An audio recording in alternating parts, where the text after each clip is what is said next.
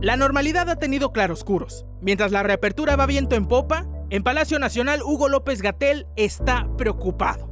Y el virus, como diría la canción, no para, sigue y sigue. ¿Qué pasó? ¿Cómo están? Hoy es 16 de julio. Buenos días, buenas tardes o buenas noches. Soy Pedro Leal y como todos los jueves, la información hecha podcast está aquí, en Golpe de Realidad.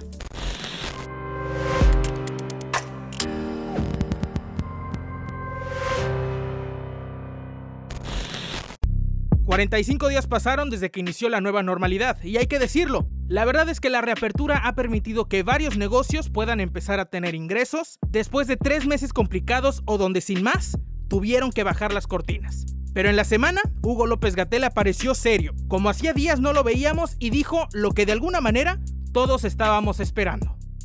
En una frase, el mensaje es de preocupación. El riesgo de que conforme ocurra el desconfinamiento, la apertura se haga demasiado rápido y haya contagios. Y entonces repunte la epidemia localmente. Es una realidad que mientras vamos caminando en el desconfinamiento, los casos de contagios no dejan de ocurrir. Y no sé ustedes, cada quien lo podrá confirmar, pero quizás ahora algún amigo, compañero de trabajo o familiar ya se ha infectado y ya lo sabemos. Para que tengamos en cuenta la dimensión del asunto, una investigación del Reforma reveló que en México, durante la semana pasada, cada dos minutos muere una persona por COVID y cada 14 segundos se infecta a alguien. Algunos estados ya están analizando volver al rojo por la creciente en los contagios. En Guerrero, el gobernador Héctor Astudillo dijo que es frustrante que la gente no se cuide. Es algo muy frustrante ver que todos le echamos muchas ganas aquí, viene el fin de semana reactivamos algunas actividades, en este caso la playa, y vienen y no traen cubrebocas y no se cuidan. Mi recomendación es que lo hagan, que se cuiden. Esto es un asunto muy serio. Otro estado es Quintana Roo, donde la última semana hubo un repunte del 29% en los casos. Y aquí tenemos el brote inicial de Quintana Roo. Se estabilizó, empezó a descender empezó la apertura y muy probablemente la apertura está siendo demasiado rápida. Y al reabrir, tutún, tan tan. Tenemos ahorita un incremento de 29%, aunque la estimación es para la última semana, esto es tan continuo que desde la semana 23 está teniendo un incremento de 29%.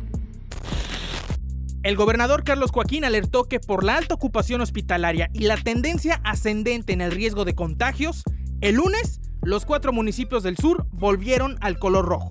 Eh, hemos tenido que regresar a color rojo en la zona sur, en la región sur. Esto derivado del número tan grande de casos positivos, casos activos, contagios, riesgo de contagio y la ocupación de la infraestructura hospitalaria que tenemos.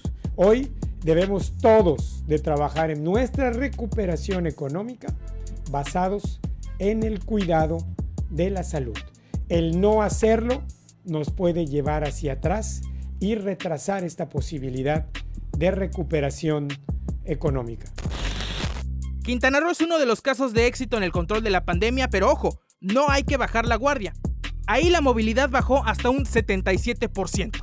Y de estar en los primeros cinco lugares de contagio a principios de abril, para mayo y junio Quintana Roo logró bajar a los últimos lugares.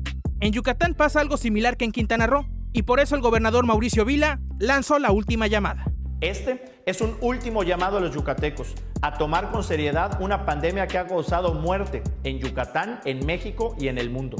Hemos observado de muchas personas un relajamiento de las medidas de higiene y prevención. Muchos han confundido la reactivación económica con la reactivación de su vida social. Si en estos momentos no se reduce al máximo la vida social, nos veremos obligados a cerrar todos los negocios no esenciales y regresar todos a la cuarentena en nuestras casas.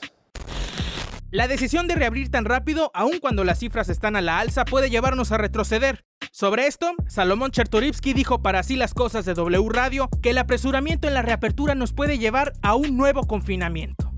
El problema es que esta nueva normalidad nos puede llevar a nuevos confinamientos por la prisa con la que se hizo y con ello pues tendría que haber un cierre nuevo que podría afectar todavía más a la economía de haberse esperado 15 días más con un confinamiento más serio, o bien que el regreso estuviera planeado ya con las medidas de incrementar el número de pruebas para poder detectar casos positivos, hacer mapeos de los contactos de esos casos positivos y entonces hacer aislamientos mucho más quirúrgicos.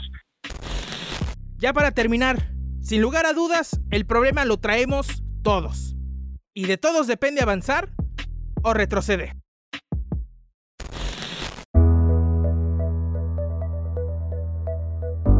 Listo, así llegamos al final del episodio 24 de Golpe de Realidad. Soy Pedro Leal y por cierto, ya estamos en Instagram, la cuenta es arroba Golpe de Realidad Podcast. Ahí vamos a estar subiendo los episodios en video.